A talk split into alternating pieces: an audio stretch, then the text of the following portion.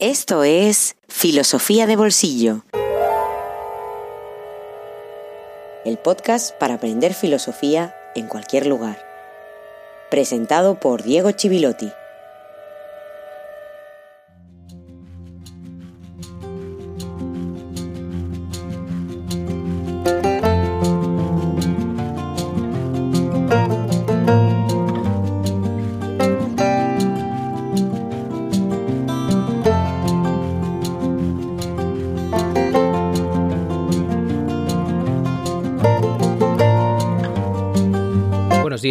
Buenas tardes, buenas noches y feliz jueves filosófico número 79. Volvemos al hilo principal en esta edición número 12 de la tercera temporada y última del año. Volvemos con Kant tras dos semanas de directos. Será el último, sí, porque vamos a hacer un pequeño parón durante Navidades, fin de año, Año Nuevo, todas esas cosas que van a pasar en las próximas semanas, hasta cuando haya pasado todo ya en enero. Porque las audiencias desaparecen, por una parte, la gente tiene otras urgencias, y porque esa desaparición yo la voy a aprovechar, si me lo permitís, para hacer mucho trabajo atrasado. Por supuesto, la dedicatoria de esta semana que no nos falte. Muchas gracias, Daniel, por estos tres meses que ya llevas con nosotros. Este episodio va para ti, espero que te guste y que este tiempo, sobre todo, te sea recompensado con herramientas para adentrarse o para ampliar tus conocimientos en filosofía. Entraremos rápido en materia, pero no me gustaría hacerlo sin antes recordar a los que estáis en España que este sábado 18 de diciembre habrá toda una jornada de reivindicación de la filosofía en la educación secundaria debido al lugar o no lugar que ocupa en la nueva ley educativa en España, con manifestaciones convocadas principalmente por la Asociación de Profesores de Filosofía de Madrid y la Red Española de Filosofía, con un comunicado que comienza así.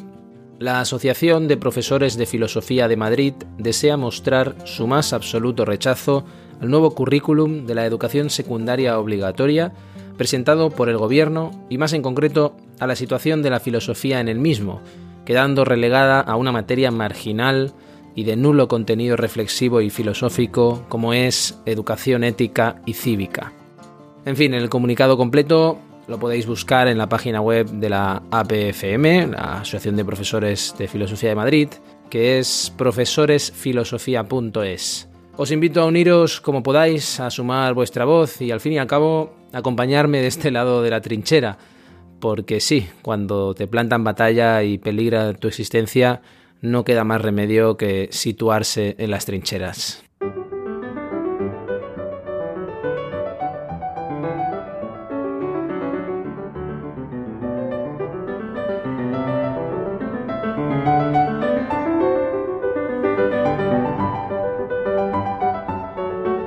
El último episodio tuvo bastante de aventura.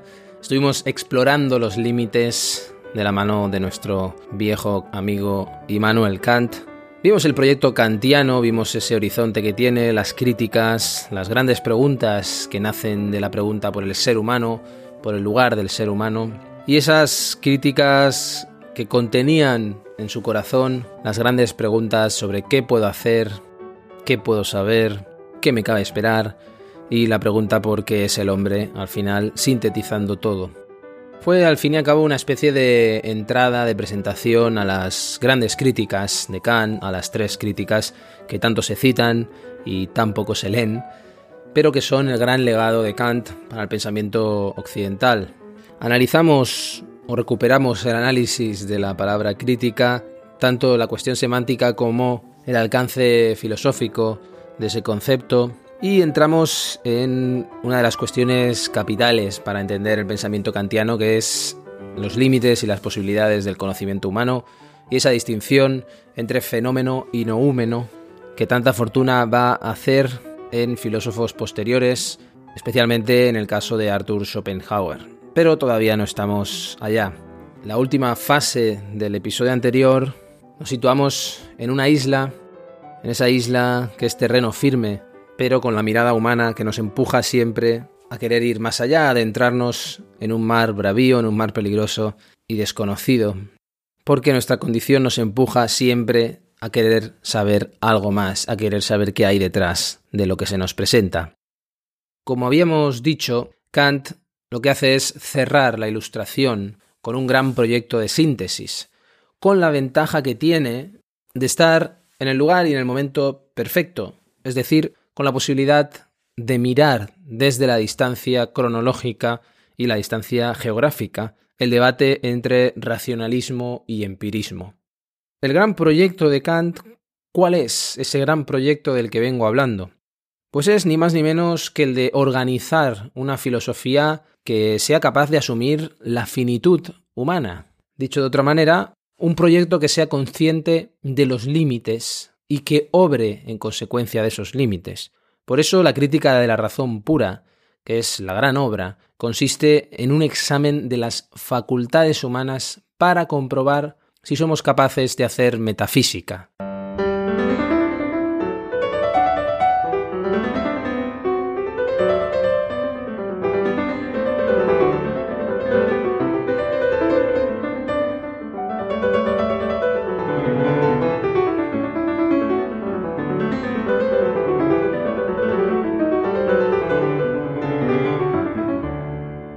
Me gustaría hablar de nuevo de la crítica de la razón pura. La teoría del conocimiento en Kant se desarrolla en esa obra. No solo ahí, por supuesto, pero ahí de una forma sistemática. Es realmente una obra, un texto iniciático, creo que ya lo dije en algún momento. Es difícil, hay que leerlo y releerlo, hay que leerlo anotando cosas, pero realmente uno experimenta una transformación al leerlo. Y en esa obra él analiza los límites y las posibilidades del conocimiento humano, para decirlo en pocas palabras. Y lo hace estudiando la estructura de la razón humana. Es decir, utilizando la terminología kantiana, decir que hace eso es decir que hace un análisis trascendental del conocimiento. Y aquí aparece la palabra trascendental otra vez. Cuando digo trascendental, quiero decir de las condiciones de posibilidad, que hacen posible el conocimiento, para distinguir las condiciones dadas previamente a toda experiencia, antes de toda experiencia. Y algo así solo se puede hacer construyendo un gran sistema, no escribiendo libritos como tantos y tantos se publican hoy, malgastando tanto papel.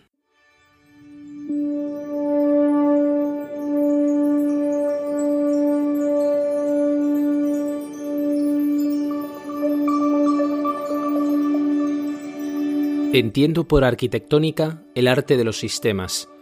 Como la unidad sistemática es aquello que convierte el conocimiento ordinario en ciencia, es decir, lo transforma de mero agregado de conocimientos en un sistema, la arquitectónica es la doctrina de lo científico en nuestro conocimiento, y consiguientemente pertenece de modo necesario a la doctrina del método. Regidos por la razón, nuestros conocimientos no pueden constituir una rapsodia, sino que deben formar un sistema. Únicamente desde éste pueden apoyar e impulsar los fines más esenciales de la razón. Por sistema entiendo la unidad de los diversos conocimientos bajo una idea. Esta es el concepto racional de la forma de un todo, en cuanto que mediante tal concepto se determina a priori tanto la amplitud de lo diverso como el lugar respectivo de las partes en el todo. El todo, pues, está articulado, no amontonado. Puede crecer internamente, pero no externamente, como hace un cuerpo animal, cuyo crecimiento no supone adición de nuevos miembros, sino que fortalece cada uno de ellos, sin modificar su proporción, y lo capacita mejor para cumplir sus fines. Immanuel Kant. Arquitectónica de la razón pura. Crítica de la razón pura.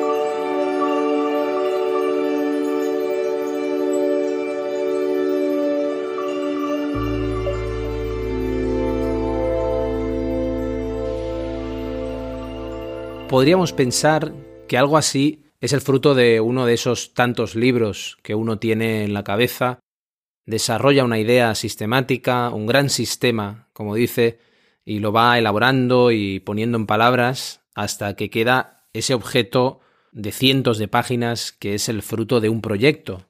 Más cuando hemos dicho que Kant es el gran filósofo sistemático o uno de los grandes. Pero la verdad es que el proceso fue muy complicado. Para empezar, el título iba a ser otro. Los límites de la sensibilidad y la razón. Era el título previsto, lo cual nos ayuda incluso a entender algo mejor el tema general. Pero en fin, eso sucede muchas veces en la historia de la filosofía con los títulos. Si leemos sus cartas, y en especial fragmentos de su carta a Marcus Hertz, un discípulo que tuvo en la Universidad de Königsberg, el 21 de febrero de 1772, queda claro que en la prehistoria de la obra el proyecto se le fue yendo de las manos.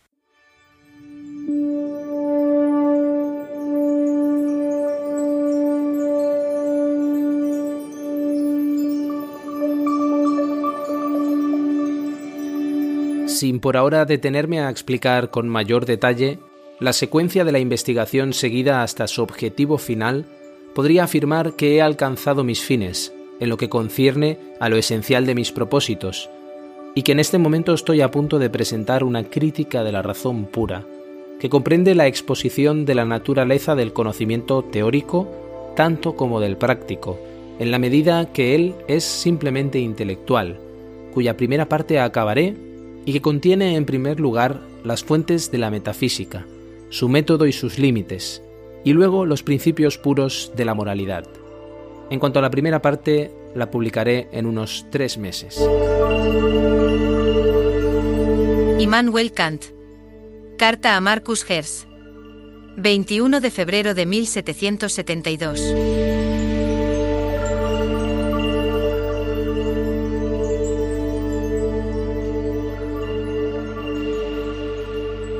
Faltaban casi diez años para que viera la luz la primera edición de la Crítica de la Razón Pura. Lo que iba a escribir en tres meses acabaron siendo nueve años de trabajo en silencio, aunque Kant ya era conocido por algunos trabajos que había ido publicando. Una obra sobre la que volvió una y otra vez, y en una segunda edición con importantes modificaciones. Y muy importante, porque nos revela el horizonte que se propone Kant y el espíritu de la obra en esa segunda edición, Kant coloca una cita de Francis Bacon, de la Instauratio Magna, que hace suya.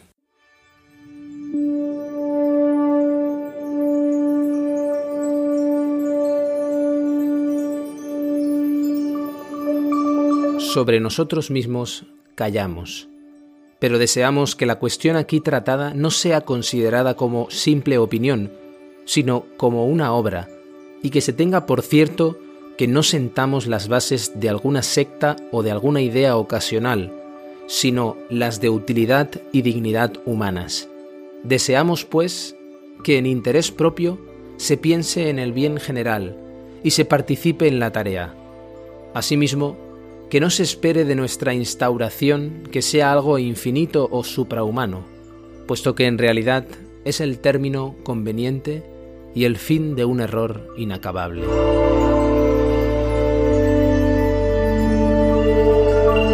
Francis Bacon Instauratio Magna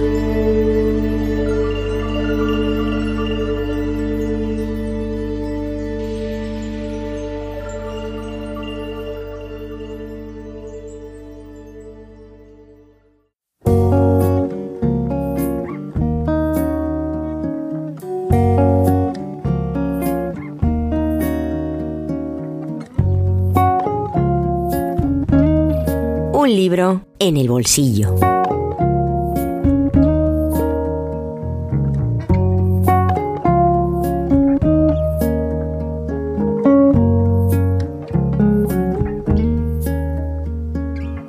Graciano González es catedrático de ética de la Universidad Complutense de Madrid.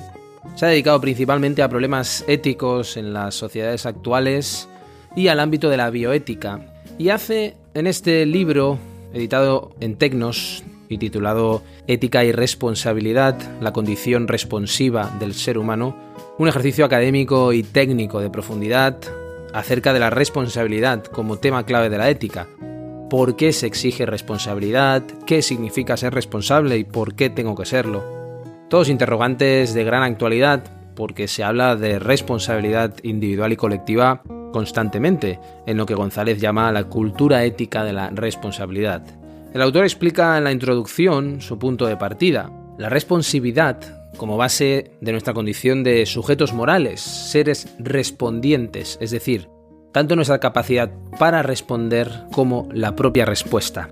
En eso consistiría esa responsabilidad. En este sentido, dos caminos se presentan en la ética o filosofía moral. Corriente arriba, dice él, en la capacidad para responder hacia el inicio y el significado de la moralidad, y corriente abajo, en la palabra, para dar una respuesta y dar cuenta reflexiva de la moralidad. El libro se divide en tres partes. En la primera se analiza la historia y la tardía aparición de la responsabilidad en el foco de la ética, con la obra de Max Weber como un momento inicial y de Hans Jonas como un momento clave, las dificultades que presenta una teoría ética de la responsabilidad y el papel que ha tenido la ética aplicada en distintos campos profesionales. También podríamos decir las éticas aplicadas en distintas profesiones. En la segunda parte se trata la cuestión central, esa estructura responsiva del ser humano que revela la estrecha relación que existe entre ética y responsabilidad. En ella se presenta superar la desmoralización de la responsabilidad que apunta al anonimato como el gran reto que tenemos en la actualidad. Y la tercera y última parte aborda la cuestión de una razón responsable que tiene que dar cuenta de esa condición responsiva. Aún falta un corolario final que aplica este enfoque de la responsividad a un ámbito en el que Graciano González ha trabajado ya muchísimo, que es el de la bioética, los principios de la bioética y los problemas que tienen que abordar, por ejemplo, profesionales de la salud. Me parece un indispensable libro para la cuestión, para leer con calma, por supuesto, y lápiz en mano, que no esquiva ninguna dificultad, pero que nos permite acceder a un conocimiento muy riguroso y sistemático, hablando de sistema, como hablábamos hoy, acerca de la responsabilidad.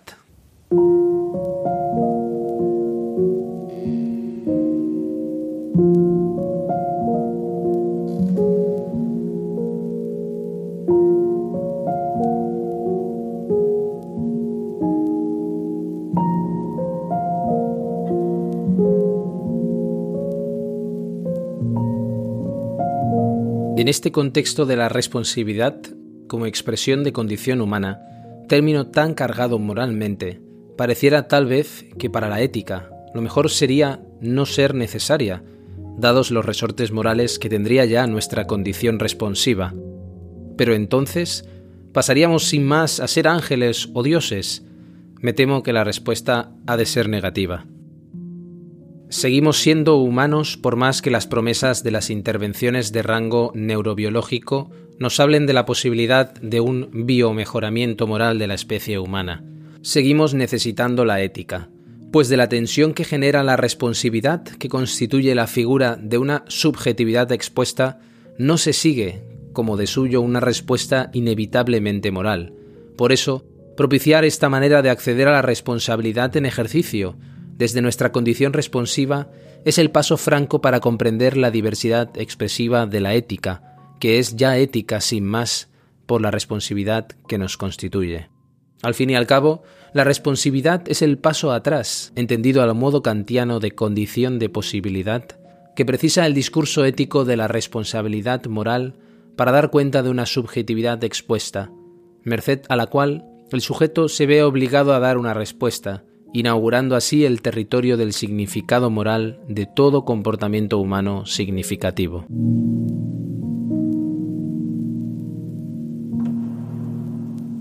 Graciano González Ética y responsabilidad, la condición responsiva del ser humano.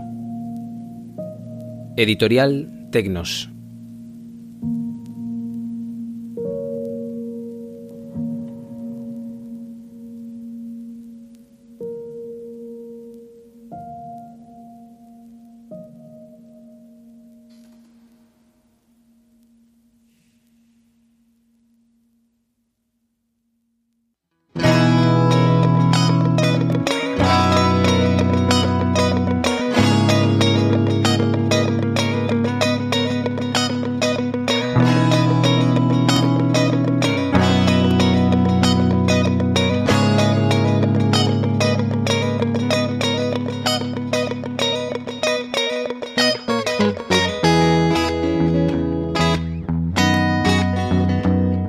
Filosofía de Bolsillo existe gracias a ti.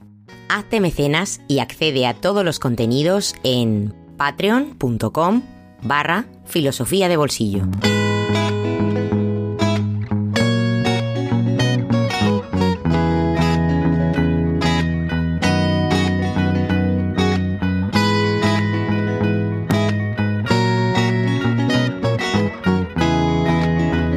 Nos vamos pensando en este concepto de la responsabilidad y su relación con la ética y también pensando el papel de la experiencia y el aprendizaje en Kant, pensando el gran proyecto kantiano que se despliega en la crítica de la razón pura. Muchas gracias a todos los que nos habéis acompañado a lo largo de este 2021, especialmente a todos los que respaldan este proyecto, los mecenas, muchos más de los que esperaba cuando comencé el proyecto y también cuando inicié esa segunda fase en la segunda temporada en la que pedí apoyos, planteé la posibilidad de que fuera sostenible a largo plazo este podcast y encontré toda una serie de apoyos desde los primeros días que todavía, todavía me siguen emocionando y me siguen sorprendiendo. Eso demuestra también, además de vuestro entusiasmo, vuestro sentido de la responsabilidad, demuestra el valor de la filosofía, el valor que tiene esta disciplina, que nos interpela a todos de una manera o de otra. Muchas gracias Daniel y muchas gracias a todos los que hacéis posible semana a semana, mes a mes y ya podemos decir año a año filosofía de bolsillo. Os esperaré la próxima semana que ya será en enero de 2022, como siempre, procurando acercar herramientas reflexivas, filosóficas cada jueves aquí en Filosofía de Bolsillo. Hasta muy pronto.